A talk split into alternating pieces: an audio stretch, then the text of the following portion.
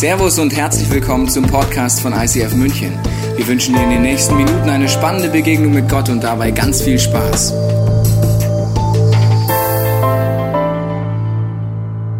Jo, und da bin ich auch schon. Hey, großartig. Ich freue mich sehr, hier zu sein. Äh, mal wieder in München im Neuraum. Äh, großartig, dass du hier bist in der Halle. Großartig, dass du dabei bist am Podcast oder Livestream oder in einer Location. Passau Augsburg. Freising, ja, beste Location, Party in Freising, äh, großartig. Ähm, aber wirklich schön, dass, äh, dass ihr hier seid, weil neue Serie, neues Thema und ich finde das Thema super, super spannend, super, super wichtig. Just open it. It, gell? die Bibel. Ähm, und warum es spannend und wichtig und für dein Leben gut und gewinnbringend sein könnte, die Bibel zu öffnen, darüber wollen wir reden ähm, und warum es für mein Leben äh, gewinnbringend sein könnte. Und das Thema heute ist dann nicht nur eröffne die Bibel, sondern es geht gleich Vollgas rein mit, was ist, wenn ich einen Clinch habe mit der Bibel? Was ist, wenn die Bibel mich nervt? Was ist, wenn die Bibel mich stresst? Und das Coole ist, finde ich, also wenn du die Bibel aufschlägst, merkst du schon, dass es schon in der Bibel so war, dass die Bibel oder Aussagen Gottes, dass das Wort Gottes Leute genervt und gestresst hat. Und da gibt es ganz, ganz viele Beispiele. Ein cooles äh, fand ich in, im Johannesevangelium. Johannes, einer der, der Freunde und auch Jünger von Jesus, der das dann für uns aufgeschrieben hat ähm, der hat dann aufgeschrieben, was Jesus so alles gesagt hat. Und es gibt im sechsten Kapitel, er könnte gerne mal nachlesen, erklärt Jesus seinen Jüngern, und wir sehen, dass er hatte ganz viele Jünger zu dem Zeitpunkt, ähm, und erklärt ihnen, wer er ist, und er macht es an einem Bild und sagt, ich, sagt, ich bin das Brot des Lebens, und er erklärt ihnen, dass egal was du in deinem Leben isst, dass du immer wieder Hunger bekommst.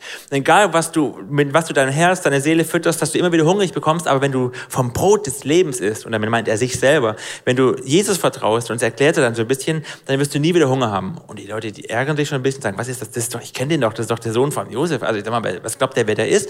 Und dann geht Jesus weiter und er nimmt das Bild, vom, was wir als Abendmahl kennen, auf und erklärt, dass man seinen Leib essen soll und sein Blut trinken soll. Und das haben die auch ein bisschen falsch verstanden und die regen sich so richtig auf. Und dann lesen wir Johannes 6, Vers 60.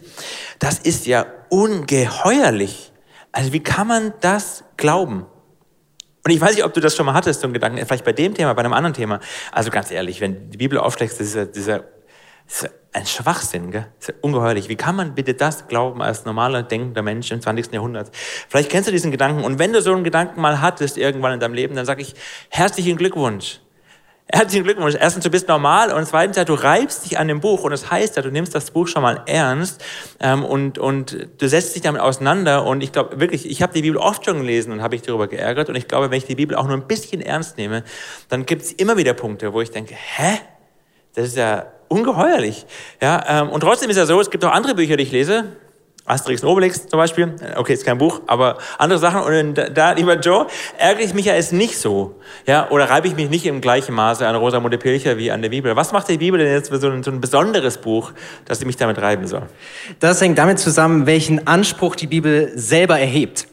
Und den wollen wir uns mal anschauen, äh, was die Bibel über sich selber sagt. Es gibt einen richtigen Mic-Drop-Vers, äh, der das voll auf den Punkt bringt. Wenn die Bibel quasi einen Klappentext hätte, ja, vielleicht kennst du noch das Konzept von einem analogen Buch, wo hinten drauf drauf steht, was die Zusammenfassung ist, was das Buch ausmacht, dann wäre es wahrscheinlich dieser Text. Und ich habe dir das mal als äh, als Schaubild mitgebracht. Das kannst du dir auch gern abfotografieren, wenn du zu Hause noch weiter tiefer reingehen willst. By the way, so sieht ungefähr auch meine Bibel aus. Also kannst auch gerne anstreichen und dazuschreiben. Ähm, kleiner Tipp. Genau. Bist du ready? Weil der Vers hat's in sich. Also du musst ein bisschen fit sein jetzt gerade. Ich meine, ihr habt jetzt alle gewippt mit dem Fuß, ne? Also meine, genau, weil es echt, der Vers hat's echt in sich. Okay. Danke. 2. Timotheus 3, Vers 16 bis 17. Denn alles, haltet euch fest, denn alles, was in der Schrift steht, ist von Gottes Geist eingegeben. Puh. Schon mal eine steile Ansage, ja? Da steht alles, ja? Das heißt, dieses ganze Buch, alles, was hier drin steht, ist Gottes Wort. Das ist der Anspruch. Jetzt geht's aber weiter und dementsprechend groß ist auch der Nutzen der Schrift. Okay, das heißt also, es ist nicht einfach so vom, vom Himmel äh, gefallen, sondern es ist für dich geschrieben. Ja, es soll dir nützen, damit dein Leben auf, aufblüht. Wie, wie passiert das? Jetzt kommen vier Punkte. Die Bibel unterrichtet in der Wahrheit. Ja, die Bibel sagt, sie zeigt dir, wie die Realität aussieht, ja, über Gott, äh, da, wie, wozu er uns geschaffen hat. Aber nicht nur darüber, sie deckt Schuld auf. Nicht nur über die Welt und so, sondern auch über dein Leben. Sie, sie spricht in dein Leben hinein und hält dir auch den Spiegel vor, auch wenn es manchmal weh tut. Aber sie lässt dich nicht da und macht das nicht einfach nur, weil sie dir ein schlechtes Gewissen machen will, sondern, jetzt geht's weiter, sie bringt auf den richtigen Weg. Ja, sie zeigt dir auch die Lösung dafür. Ja, das Ziel ist, ist Transformation. Und er zieht zu einem Leben nach Gottes Willen. Ja, Erziehung, das ist ein langfristiger Prozess. Ja, das ist nicht einfach zack oder Bibel einmal gelesen, das reicht, sondern das ist langfristig, wie so ein Life-Coach, der an deiner Seite ist und dich erzieht zu einem Leben nach Gottes Willen. Und jetzt wird's richtig hart. Jetzt wird's richtig hart. So ist also der, der Gott gehört und ihm dient, mit Hilfe der Schrift allen Anforderungen gewachsen. Er ist durch sie dafür ausgerüstet, alles zu tun, was gut und richtig ist. Alles. Also richtig krass, was die Bibel über sich selbst sagt. Sie sagt quasi, hey, alles, was du brauchst für dein Leben, steht hier drin. Ja, aber es reicht nicht einfach, das zu wissen, sondern es zu tun. Ja, zu tun, was gut und richtig ist. Wir müssen es auch umsetzen, was die Bibel sagt. Ja, und dann blüht unser Leben auf, weil sie Gottes Wort ist. Und Genau, wie, wie kann man sich das jetzt vorstellen, Markus? Ist es jetzt einfach so eins zu eins diktiert oder ist das Buch vom Himmel gefallen? Ja, gute Frage und da gibt's alle möglichen interessanten Theorien. Äh, danke Joe, wie das äh, war oder wie das vielleicht nicht war. Aber wir haben es ja gerade eigentlich schon gelesen. Ich lese einfach nochmal den ersten Vers, den wir gerade schon angeguckt haben in Timotheus Brief. Denn alles, was in der Schrift steht, ist von Gottes Geist eingegeben steht da im Deutschen. Und dementsprechend groß ist auch der Nutzen der Schrift, den wir gerade gehört haben. Und das Wort eingegeben, das ist im Griechischen, ist ein Griechisch geschrieben, das Wort Theopneustos.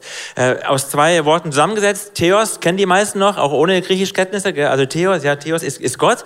Und Pneo äh, heißt sowas wie eigentlich ausatmen ähm, oder anhauchen. Das ist quasi Pneo und das zusammengesetzt dann eben Theopneustos, das ist das Wort, was wir hier finden.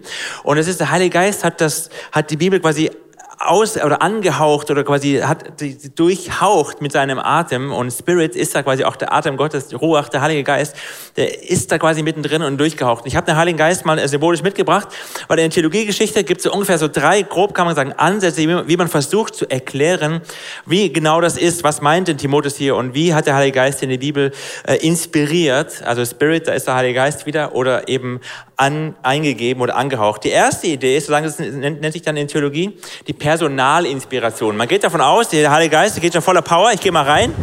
Also ich als Autor der Heiligen Schrift, als einer der Autoren, bin vom Heiligen Geist so richtig so angehaucht. Das ist so, wow, ist crazy. Einmal so komplett rum. Ich merke, es tut mir richtig gut. Holy Spirit, come, Holy Spirit. Danke, äh, großartig. Und jetzt bin ich ein super inspirierter, angehauchter Mensch. Und als solches schreibe ich jetzt zum Beispiel den Brief an die Korinther oder schreibe irgendein Evangelium auf, weil ich bin eine Person, die besonders inspiriert und angehaucht ist. Und so ist eine Vorstellung, Personalinspiration, dass die Autoren äh, ganz besonders inspiriert sind. Das Spannende ist bei dieser Überzeugung, dass es nicht eine Überzeugung ist, dass man denkt, dass diese Menschen, die die, äh, die Bibel geschrieben haben, sind deswegen auch so ein bisschen bisschen besondere Menschen. Ich will nicht sagen Halbgötter, gell, aber schon so ein bisschen anders als wir. Die wir, wir haben auch einen Heiligen Geist, wenn wir Gott kennen, glauben wir zumindest. Aber das ist nochmal anders. Also wenn du einen Einkaufszettel schreibst, ist der jetzt nicht direkt inspiriert, vermute ich jetzt mal. Gell. Ähm, also meine jedenfalls nicht. Ja, oder wenn ich einen Brief schreibe an irgendjemanden, dann kommt der jetzt nicht als 67. Buch äh, in das Neue Testament. Aber das ist eine Art von Überzeugung, die, wie man das verstehen kann. Das Zweite, wie man es verstehen kann, nennt man in Theologie dann die Realinspiration. Und dann geht man davon aus, das macht hier, das ist so die, die Bibel, die Heilige Schrift, das gibt ja der Holy Spirit. Leute schreiben irgendwas auf. Und jetzt kann man davon ausgehen, zu überlegen, ah, okay, ja, hier bleibe ich mal stehen, die, dies, das ist inspiriert. Das fliegt, das fliegt raus. Jungfrauengeburt, der glaubt auch kein Mensch mehr, fliegt auch raus. Aber das inspiriert. So, und dann habe ich jetzt quasi, also überlege ich mir, ja, die großen Linien, also die, die großen Kernaussagen der Bibel, der, die, die Grundgeschichte, die, die Meta-Erzählung der Bibel, die wir finden, die ist inspiriert vom Heiligen Geist. Aber so Details, da kann man sich jetzt drüber streiten. Ja, ein Beispiel dafür ist zum Beispiel, es gibt in den USA ähm, das, das Jesus-Seminar, ich weiß nicht, ob ihr davon gehört habt, das ist eine, eine Vereinigung von, von Theologen, die sich regelmäßig treffen und austauschen und überlegen, welche Aussagen, die wir in der Bibel von Jesus finden, hat Jesus wirklich gemacht oder hat er nicht gesagt. Und dann wird es diskutiert und natürlich äh, theologiegeschichtlich schlau angeguckt und dann am Ende wird abgestimmt. Die Mehrheit entscheidet dann, das ist jetzt eine Aussage, die hat Jesus wirklich so gemacht oder nicht gemacht. Das ist ein Ergebnis, wenn man äh, überzeugt ist, quasi von der Realinspiration, das und sagt, die großen Linien schon, aber nicht jedes Detail. Eine dritte Art, wie man es verstehen kann in Theologie, ist die sogenannte Verbalinspiration. Da geht man davon aus, der Heilige Geist weht schon wieder dass die Autoren inspiriert sind, ja, aber sie schreiben auf, eben von was die inspiriert sind. Ich schreibe das quasi als inspirierte Person auf. Das heißt, der Heilige Geist fließt durch mich durch äh, in das, was ich reinschreibe. Und in diesem Sinne ist alles, was ich in, aufschreibe, was im Neuen Testament am Ende landet, ist vom Heiligen Geist inspiriert, ist korrekt, ist unfehlbar im Sinne von, es führt mich nicht in die Irre, es ist richtig, es ist das, wir können darauf bauen und unser Leben ist quasi sicher darauf gebaut. Aber was dann auch so ist, ist eben nicht, dass ich eine Überperson, die was geschrieben hat, sondern da ist er durch mich durchfließt, ähm, ist auch meine Kultur drin. Ich merke, was dass Paulus ein sehr leidenschaftlicher Mensch ist. Das merke ich auch in seinen Briefen, die er schreibt. Ich merke, dass Lukas auf Details steht und ganz viele Details aufschreibt, dass er ein sehr, sehr genauer Mensch ist. Ich, ich merke das alles, weil die Persönlichkeit, die Person, die Sprache, ich merke, welcher Autor spricht eher ein höheres Griechisch, welcher ist eher ein Fischer, der, wie Petrus, der ein eher einfaches Griechisch spricht. All das kann ich, kann ich nachvollziehen, weil es durch die Person durchfließt. Verbalinspiration. Und das ist ja, was wir im Timotheusbrief auch gelesen haben. Nicht der Autor ist äh, eingegeben, sondern die, die Schrift wurde inspiriert, angehaucht, eingegeben vom Heiligen Geist. Und zwar die ganze Schrift und auch nicht nur Teile daraus. Petrus schreibt da so ungefähr, ähm, er sagt in 2. Petrus 1, niemals nämlich, niemals nämlich, ein guter Einstieg, niemals nämlich ging eine prophetische Botschaft aus menschlichem Willen hervor, sondern die Propheten redeten als Menschen, als ganz normale Menschen, aber von Gott her und vom Heiligen Geist getrieben. Noch so ein spannendes Wort. In dem Fall ist es ein Wort, wo ein Wind ein Segelboot treibt, antreibt, quasi Richtung gibt und steuert. Und so reden Menschen als Menschen, aber getrieben vom Heiligen Geist. Ein Aspekt, der jetzt noch super, super wichtig ist, ist, wenn ich die Bibel aufschlage und verstehen will, ist, ich muss checken, dass nicht nur die Kultur da drin ist und ich die natürlich entdecken und kennen muss, sondern dass es auch es verschiedene äh, Gattungen gibt, verschiedene Genres gibt, in denen ich lesen kann. Und wenn ich die nicht, nicht sehe, dann kann ich die Bibel gar nicht richtig verstehen. Zum Beispiel gibt es Poesie, die Psalmen und auch noch andere. Ja, Hohes Lied der Liebe. Es gibt also gibt poetische Texte, es gibt Gesetzestexte, es gibt erzählende Texte, wo, wo einfach nur beschrieben wird, was passiert ähm, und das nicht automatisch gut geheißen wird, was ich da lese, was da passiert. Es gibt, äh, es gibt Briefe, es gibt alle möglichen Sachen. Und ich einfach ein paar Beispiele, ganz kurz, äh, wenn man es falsch versteht und nicht einordnet, was passieren kann. Zum Beispiel im Psalm 137, Vers 9. Ein poetischer Text. Da lesen wir, der ist gut dran, der deine kleinen Kinder packt und sie am Felsen zerschmettert. Denkst du, was? In der Bibel? Hätte ich es eher woanders vermutet. Ja, das steht in der Bibel. Aber wenn ich jetzt nicht verstehe, dass es ein poetischer Text ist, und zwar eine besondere Gattung eines poetischen Textes, nämlich ein Rachepsalm. Was ist ein Rachepsalm? Ein Psalm, wo ein Autor emotional, der ist, der ist wirklich wütend und sauer und er lässt seinen Frust bei Gott ab. Bei Gott nicht bei anderen Menschen. Er tut auch nicht, was er sagt, sondern er ist einfach nur sauer und wie du, wenn du so einen Wutball zu Hause hast oder vielleicht hast du so eine Boxsack, er lässt seine Wut bei Gott ab, wo sie gut aufgehoben ist und überlässt Gott am Ende das, was er damit macht. Das muss ich aber verstehen, sonst denke ich, die Bibel sagt, wir sollen Kinder töten, ja, was die nicht tut. Ähm, oder anderer Vers ist, äh, du sollst nicht Ehe brechen. Die meisten schon mal gehört. Das ist jetzt äh, kein poetischer Text.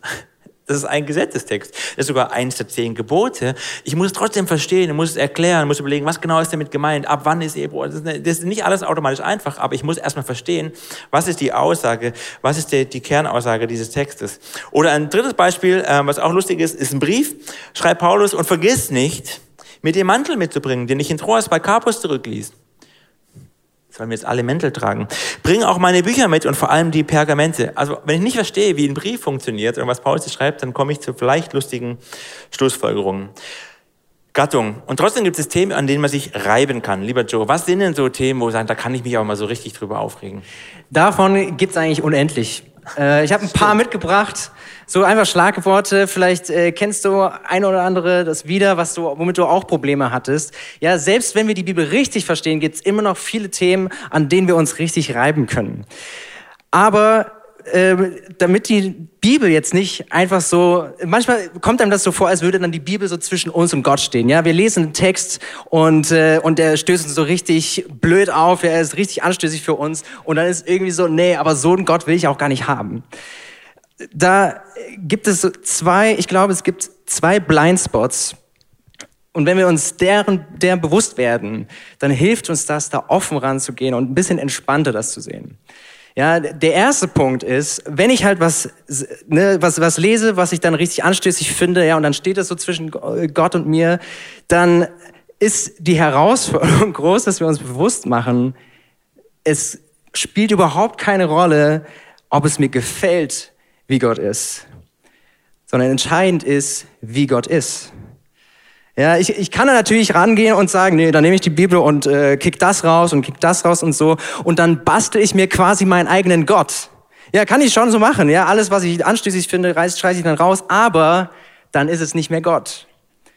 Ja, sondern das ist dann eine eigene Vorstellung von mir und dann darf ich mich aber nicht wundern, wenn in meinem Leben Dinge passieren, die da nicht reinpassen in diese Vorstellung. Ja, wir müssen anerkennen, dass Gott Gott ist und nicht ich. Das ist der erste Blindspot. Der zweite Blindspot ist, wenn, du, wenn dir was anstößig ist, woher kommt das denn? Ja, woher kommt denn dieses Gefühl, äh, dass das irgendwie nicht passt? Ist ja nicht so, dass du einfach so entschieden hast, ja, okay, das will ich jetzt glauben und das nicht, sondern du und ich, wir sind Kinder unserer eigenen Kultur. Ja, wir sind aufgewachsen auf eine bestimmte Weise, wir haben bestimmtes gelernt, wir hatten verschiedene Leute um uns rum. Ja, du und ich, wir sind Gefangene unserer Kultur. Ja, das können wir nicht einfach löschen, während wir die Bibel lesen. Und das müssen wir uns aber auch bewusst machen. Weil das, was mir, zwischen mir und Gott steht jetzt in meiner Kultur, ist in anderen Kulturen überhaupt nicht so. Ja, da, da stehen ganz, komplett andere Be äh, äh, Begriffe dann da. Ja, nehmen wir mal ein Beispiel. Ähm, wir sind ja große Fans von der Bergpredigt und Nächstenliebe und so und sagen, hey, das ist ein richtig cooles Konzept, richtig schön. Auf der anderen Seite, was die Bibel so über Sexualität sagt und so, boah, das ist sehr streng, sehr eng, das kann ich nicht so annehmen. Jetzt gehen wir mal in eine andere Kultur, sagen wir mal, keine Ahnung, Mittlerer Osten oder so, da ist es, glaube ich, eher andersrum. Ja, da sagt man, hey, das, was die Bibel über äh, Sex, kein Sex vor der Ehe und so, es ist richtig gut. Aber mit Nächstenliebe, boah, also dann den Leuten, die mir Unrecht getan haben, meiner Familie was Blödes angetan, denen vergeben, das geht nicht. So, und jetzt kommt es aber darauf an, wer hat denn jetzt recht? Warum nehmen wir uns dann raus zu sagen, ja, wir sind aber fortschrittlich, ja, unsere Kultur ist fortschrittlich? Mit welchem Recht können wir das sagen? Ja, oft ist mein Problem mit dem Text basiert es auf der unkritischen Annahme, dass unsere Kultur anderen überlegen ist. Aber das ist nicht so. Vor allem dürfen wir das gar nicht sagen. Ja, was an anderen Kulturen herausfordert, ist in unserer nicht so und genau andersrum. Und das, diese beiden Punkte, ja, dass wir Gott als Gott anerkennen und dass ich aber auch mir bewusst bin, ich bin selber kulturell geprägt, kann aber gar nicht sagen, was jetzt gut und was schlecht ist. Das führt hoffentlich zu einer gewissen Demut ja, dass ich mich selber nicht so ernst nehme und dadurch auch offener rangehen kann. Das klingt jetzt alles ganz gut, aber wie sieht das denn jetzt praktisch aus? Klingt, äh, klingt wirklich gut und ich habe den äh, Patrick mitgebracht, weil der Patrick hat eine spannende Story. Du bist schon lange mit Gott unterwegs und hast auch schon äh, lange äh, einen Job, der auch noch äh, Fulltime-Ministry, wie man so schön sagt, also arbeitest noch für Gott. Und trotzdem hast du mal eine Phase gehabt, wo du eine echte Krise mit der Bibel hattest. Wie war das denn? Ja, absolut, es war spannend. Ähm, das war vor circa acht Jahren, hat mich ein Vers komplett aus dem Konzept gebracht. Und ihr müsst wissen, ich bin christlich aufgewachsen, christliche Großfamilie, immer schon in die Kirche gegangen. Mein Opa hat eine Gemeinde gegründet. Also ich kenne die Bibel, ich kenne die Geschichten aus der Bibel, aus der Sonntagsschule, habe selber schon als Teenie, Jugendlicher in der Bibel gelesen. Und ich weiß nicht, ob du auch so aufgewachsen bist. Ich weiß, du bist so aufgewachsen. Ähnlich. Äh, wenn du dann äh, auf einmal so Zweifel hast an der Bibel, ist das irgendwie komisch, weil es wie so, als wäre das Fundament, die auf einmal weggezogen wird. Und das erste Mal hatte ich das so in der Schulzeit, wo so dieses ganze Thema, ihr kennt es, Schöpfungs, ähm, Bericht versus Evolutionstheorie und auf einmal haben alle Schüler, Lehrer wissenschaftliche Beweise gegen die Bibel und so weiter. Da kam ich so zum ersten Mal ins Struggle. Äh, aber ein Vers, das war vor acht Jahren und da war ich selber eben auch schon in der Ministry in der Gemeinde unterwegs, der hat mich komplett äh, aus dem Konzept geworfen. Das war so ein Vers, der auf einmal, wie der Joe gesagt hat, so zwischen mir und Gott stand. Und zwar steht er in Offenbarung 20, Vers 15. Den habe ich gelesen und dort steht, und alle, deren Namen nicht im Buch des Lebens geschrieben standen, wurden ebenfalls in den Feuersee geworfen. Crazy. Und ich musste schlucken, als ich das gelesen habe, weil ich musste einfach, ähm, ja, ich habe mir gedacht, ich will und kann irgendwie nicht an den Gott glauben, wo Menschen verloren gehen und wo sie aber nicht nur verloren gehen, sondern irgendwie so ein Feuersee aus Schwefel geworfen werden, wo sie Quellen, qualende Leiden, Quellen, wie sagt man, Qualen leiden werden, so sagt man, glaube ich, gell, schwere Worte. So würde ich es auch sagen vielleicht, äh, ja. Und ich musste einfach an meine ganzen Kumpels und Freunde denken, die einfach nicht mit Gott unterwegs sind, vom Basketballplatz, aus der Uni, aus der Heimat und die so in, in meinem Verständnis nicht mit Jesus unterwegs sind und auf die dieser Vers zutrifft, deren Namen nicht im Buch des Lebens geschrieben standen. Und ähm, dieser Vers, ähm, der hat wie so eine Glaubenskrise in mir ausgelöst. Und es war wie so ein Hintertürchen, wo ich auf einmal, wenn ich Bibel gelesen habe, alle möglichen Dinge in Frage gestellt habe. Mhm. Es kamen so Fragen hoch wie, kann ich wirklich daran glauben, dass Jesus der Sohn Gottes ist, der von einer Jungfrau geboren wurde, der am Kreuz für meine Sünden gestorben ist vor 2000 Jahren, okay, damit ich jetzt Freiheit habe. Also es war einfach, dieser Vers hat was geöffnet, dass ich die ganze Bibel irgendwo in Frage gestellt habe. Das stelle ich mir emotional äh, und auch sonst sehr, sehr spannend vor. Ja, ich ich kenne das auch, aber es ist deine Story. Das heißt, was hast du dann gemacht? Also wenn der auf einmal ein ganzes Fundament wegbröckelt und die Bibel nicht mehr vertrauenswürdig ist für dich oder du Fragen hast, wie kann Gott sein? Wie, wie ging es dann für dich ja. weiter? Also es war definitiv nicht von jetzt auf gleich, dass sich das so geändert hat. Es war ein längerer Prozess. Aber so um drüber nachdenken, sind mir drei Sachen äh, gekommen, die ich weitergemacht habe, an denen ich festgehalten habe und die ich dir auch einfach mitgeben will, wenn es dir vielleicht ähnlich ging oder schon mal ähnlich ging mit so einem Vers.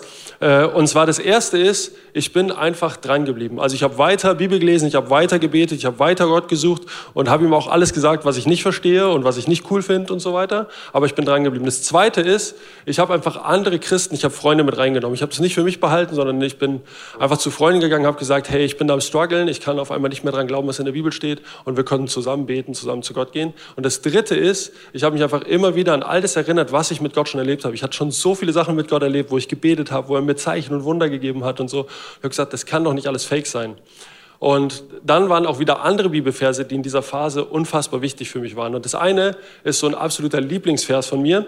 Der steht in 2. Petrus 3, Vers 9. Über den stolper ich einfach immer wieder oder den lese ich auch immer wieder bewusst durch. Dort steht, wenn manche also meinen, Gott würde die Erfüllung seiner Zusage hinauszögern, und damit ist diese Zusage gemeint, dass Jesus eines Tages wiederkommt. Und damals haben die Leute schon für eine Verzögerung gehalten. Äh, dann stimmt das einfach nicht. Gott kann sein Versprechen jederzeit einlösen, aber er hat Geduld mit euch und er will nicht, dass auch nur einer von euch verloren geht. Jeder soll Gelegenheit haben, zu Gott umzukehren. Und in einem anderen Vers, 1. Timotheus 2, Vers 4, da steht es noch krasser, finde ich, da steht, denn Gott will, dass alle Menschen gerettet werden und seine Wahrheit erkennen. Und das waren so Verse, die haben mich dann wieder aufgebaut und getragen. Und ich wusste, Gott will, dass jeder Mensch gerettet wird. Er will, dass kein Mensch verloren geht. Und ich habe mir einfach gedacht, hey, wenn es Gottes Wille ist, dann wird er einen Weg schaffen, wie meine Freunde, meine Nachbarn, meine Kollegen, die nicht mit Gott unterwegs sind, wie sie Jesus erkennen, wie sie zur Erkenntnis der Wahrheit kommen, wie sie nicht verloren gehen, nicht im Feuersee landen. Und ich habe irgendwie so gedacht, okay, vielleicht bin ich einfach die Person, die ihnen dies erzählen darf, der so der Weg sein darf. Und Gott hat meine Rolle so in dieser Zeit nochmal komplett verändert. Also ich bin nicht der Richter, der entscheidet, wessen Name steht im Buch des Lebens, wessen Name nicht, sondern Gott ist der gute und gerechte Richter und ich darf einfach nur Zeuge sein und meinen Freunden davon erzählen, was Gott in meinem Leben getan hat und dass er das auch für sie tun will. Wow, Ey, ja. so viel also erstmal crazy Prozess, aber auch so viele gute Prinzipien, die, die ja. mir und uns helfen können, da wirklich durchzugehen. Und ich weiß, dass du heute richtig gern Bibel liest. Ja. Du hast, glaube ich, eine neue Bibel, oder wie hast du das Ja, ich habe so nach dieser Phase habe ich mir gedacht, ich, ich, ich will irgendwie eine neue Bibel. Ich will so meine Bibel. Ich hatte so eine Teenie-Bibel noch mit so einem Teenie-Design, hatte ich eh keinen Bock mehr drauf, Schick. aufs Design und so eine Hoffnung für alle und so. Und ich wollte irgendwie eine, die näher am Grundtext ist. Und ich habe das zwar dann vor mir hergeschoben, aber vor so drei Jahren oder sowas habe ich mir eine neue Bibel geholt, ein neues Markierungssystem mit fünf verschiedenen. Und ich liebe es einfach, die Bibel zu lesen, mir Dinge anzustreichen. Und ich, und ich kann wirklich aus tiefstem Herzen sagen, es, es macht einen Riesenunterschied, ob ich meinen Tag starte mit Gottes Wort und mir seine Wahrheiten abhole oder ob ich das nicht mache. Hey, herzlichen Dank, Patrick, das ist ein Applaus. Und Joe hilft uns zu verstehen, wie es weitergeht. Yes, ich will einfach noch zum, äh, noch drei konkrete praktische Tipps geben, wie wir jetzt weitergehen können, wenn uns ein Text irgendwie anstößig ist, ja, äh, sind drei Schritte. Der erste, den habe ich eigentlich vorhin schon gesagt, ja, ich will offen dafür sein. Ich entscheide mich dafür, dass Gott eine andere Meinung hat als ich. Ja, dass eben er Gott ist und ich nicht. Und das ist übrigens die Voraussetzung für Beziehung überhaupt, für eine lebendige Beziehung. Wenn dein Partner, den ich auch mal, dich mal konfrontieren darf, dir mal widersprechen darf, dann ist es keine richtige Beziehung. So ist es auch mit Gott. Ja, der zweite Punkt ist auch die Voraussetzung da wieder für. Ja, ich stelle mich auf die Grundannahme, dass Gott gut ist, auch wenn ich ihn nicht immer verstehe. Ja, Hast du mal probiert, ähm, in kaltes Wachs so ein Siegel reinzudrücken? Ich weiß nicht, ob du dieses Konzept noch kennst, so mit Wachs und Siegel und so. Ich weiß nicht, ob du das mal probiert hast, aber es ist sehr schwierig. Ja, du kannst da reindrücken und vielleicht drückt sich da was rein von der Kontur oder sowas, aber meistens zerbricht das Wachs. Ja, und erst wenn du das Wachs warm machst, erhitzt, ja, und dann, ich habe dir mal einen äh, Clip mitgebracht, wie das dann aussieht, ja, dann, dann träufelst du das dahin und dann kannst du das Siegel reindrücken, ja, und dann bleibt es auch haften. Und genauso ist mit deinem Herz. Ja, dein Herz ist wie dieses Wachs. Ja, wenn du an die Bibel rangehst mit einem kalten Herz und nicht bewusst machst, dass Gott gut ist, dann liest du die Bibel so, boah, das muss ich alles machen und das, so ist Gott oder was? Nee, das kann ich mir nicht vorstellen. Aber wir brauchen ein weiches Herz, damit die Wahrheiten der Bibel da auch reinkommen. Ja, wir müssen uns bewusst machen, dass Gott gut ist und die, der ultimative Beweis, dass Gott gut ist, ist das Kreuz ja, ist, dass er selber auf die Welt gegangen ist, in Gestalt von Jesus Christus, ja, um all das zu erfüllen, was wir niemals erfüllen könnten. Ja, keiner kann so leben, wie es die Bibel beschreibt. Ja, dieses Ideal, sagen wir mal die Bergpredigt, ne, so Feinde lieben und so, keiner schafft das. Du nicht, ich nicht, niemand schafft das. Und wenn du dann so an die Bibel rangehst, natürlich zerbricht dich das aber sich dann bewusst zu machen, hey, Jesus ist auf die Erde gekommen, eben weil ich es nicht schaffe, ja, dass er all das auf sich genommen hat, dass er das erfüllt hat und dass er all die Schuld von mir auf sich genommen hat und am Kreuz für mich gestorben ist. Wenn das nicht mein Herz erwärmt, was denn so, sonst? Ja, Gott ist gut, das hat er ein für alle Mal bewiesen. Ja, und das erweicht unser Herz und dann können die äh, Wahrheiten darauf gedeihen. Und das ist auch der dritte Punkt. Ich fange mit den zentralen Themen an und gehe dann zu den Nebenthemen. Ja, die Bibel sagt zu ganz vielen was. Wenn ich eine bestimmte Frage habe, kann ich da tausende Bibelverse stehen, aber ich fange bei den zentralen Themen an. Ich fange bei Jesus an, denn erst wenn ich Jesus verstanden habe, dass er als Gottes Sohn auf diese Welt gekommen ist, aus Liebe, dann lese ich anders. Ja, und dann kann ich auch vielleicht andere Nebenthemen verstehen. So gut, hey, danke. Und was mein Herz wirklich weich macht oder weich gemacht hat, wie nichts anderes und was das zentralste Thema der kompletten Bibel ist, das ist Jesus. Und Jesus ist nicht einfach nur ein Thema und eine Geschichte, sondern ist, ist wirklich das Zentrum, er ist die Mitte der Bibel, die Mitte des Wortes Gottes und er ist sogar selber das Wort Gottes. Im Hebräer ähm, Kapitel 1, ganz am Anfang lesen wir, dass alles, was, was geschrieben wurde, auf Jesus zuläuft. Da lesen wir viele Male und auf verschiedenste Weise sprach Gott in der Vergangenheit durch die Propheten zu unseren Vorfahren. Jetzt aber, am Ende der Zeit, hat er durch seinen eigenen Sohn, durch Jesus zu uns gesprochen, zu dir gesprochen. Der Sohn ist der von Gott bestimmte Erbe aller Dinge und durch ihn hat Gott die ganze Welt erschaffen. Er ist das vollkommene Abbild von Gottes Herrlichkeit, der unverfälschte Ausdruck seines Wesens. Durch die Kraft seines Wortes, da ist es, sein Wort, trägt er das ganze Universum. Und nachdem er das Opfer gebracht hat, also am Kreuz gestorben ist für dich, für deine Schuld, für alles, was dich und mich von Gott trennt, ähm, das von den Sünden reinigt, hat er den Ehrenplatz im Himmel eingenommen, den Platz an der rechten Seite Gottes, der höchsten Majestät. Und im Johannes-Evangelium lesen wir, Jesus ist das lebendige Wort Gottes. Und dieser Jesus hilft mir zu verstehen, was ich heute noch nicht verstehe. Ich verstehe nicht alles in der Bibel und ich forsche und ich kann Gattungen und ich kann alles, aber Jesus hilft mir zu verstehen, weil er ist in der Mitte der Schrift. Er hilft mir auch anzunehmen, worauf ich keinen Bock habe, mal ganz ehrlich, wo ich merke, das, das will ich nicht akzeptieren. Hilft Jesus mir, es anzunehmen und er hilft mir, das zu leben, was ich selbst nicht leben kann oder wo es mir zu schwer fällt. Hier Bergpredigt, andere, wo ich merke, das, das kriege ich gar nicht hin. Hilft Jesus mir, dass ich das leben kann. Und wenn Jesus mein Herz weich gemacht hat und ich vertraue Gott, du bist grundsätzlich erstmal gut, wie Patrick es beschrieben hat, das ist ein ganz, ist ein spannender Prozess, den wir gehen können. Kann ich dir Gott vertrauen? Dann merke ich, wie das, wenn ich die Bibel lese und wenn ich sie aufschlage und suche, dass mein Leben aufblüht und zum Besseren wird. Und viele in der Bibel beschreiben das auch. Ein Beispiel ist ein Psalmist, der beschreibt es, ich glaube, im Psalm 1 folgendermaßen. Psalm 1, ganz am Anfang, 2 und 3, sagt er, glücklich zu preisen ist. Ich weiß nicht, ob du glücklich zu preisen sein willst, aber glücklich zu preisen ist, wer Verlangen hat. Ein Hunger, ein Durst, Bock hat, Verlangen hat nach dem Gesetz des Herrn und darüber nachdenkt Tag und Nacht. Er gleicht einem Baum, der zwischen Wasserläufen gepflanzt wurde. Zur Erntezeit trägt er Früchte. Seine Blätter verwelken nicht. Was ein solcher Mensch unternimmt, das gelingt. Ich möchte ein Mensch sein, dessen Leben gelingt. Ich möchte, dass dein Leben ein Leben ist, dass du ein Mensch bist, dessen Leben gelingt. Ich möchte, dass du ein Leben lebst, das aufblüht, das gelingt und das nicht scheitert und du nicht in Bitterkeit und Wut und Zorn und kaputten Beziehungen, wo auch immer landest, sondern dass dein Leben aufblüht. Und wir lesen hier, wenn wir die Bibel aufschlagen und das Richtschnur nehmen und uns unter die Bibel stellen und sie ernst nehmen und uns daran reiben, aber sagen, Jesus, was willst du wirklich? Wie bist du wirklich? Dann wird unser Leben aufblühen und wir werden ein Baum sein, der wirklich einfach blüht und der gute Früchte bringt. Und dafür möchte ich gern beten, für dein Leben, für mein Leben, dass wir das erleben. Und Jesus, ich danke dir so sehr für dein lebendiges Wort, dass wir die Bibel haben, dass du, dass, dass wir dir so wichtig sind, dass du nicht schweigst, sondern dass du zu uns redest, dass du dich uns zeigst. Jesus, danke, dass du das lebendige Wort Gottes bist und uns auch aufschließt, was wir nicht verstehen, dass du uns erklärst, uns hilfst zu leben, wo unser Herz rebelliert und unser Herz erstmal überhaupt weich machst. Und ich bete wirklich für jede Person jetzt in diesem Raum, in allen Locations, am Podcast, online, egal wo, wer gerade wie zuhört. Heiliger Geist, du bist jetzt da. Und ich bete, dass du das in unserem Herzen tust, was wir brauchen. Und ich bete für mich und für mein Herz und für uns wirklich um ein neues Verlangen nach deinem Wort, nach deinen guten, lebensspendenden Worten. Jesus, wir können nicht zurückspulen, wie es vorher war. Wir können nicht überlegen, was kommt. Aber was wir machen können, ist, wir können dich suchen. Wir können, wir können deine Gegenwart suchen. Wir können jetzt uns Entscheidungen treffen, dass wir ein Leben leben wollen, was dir ähnlicher wird und was dir gefällt. Danke, Jesus. Amen.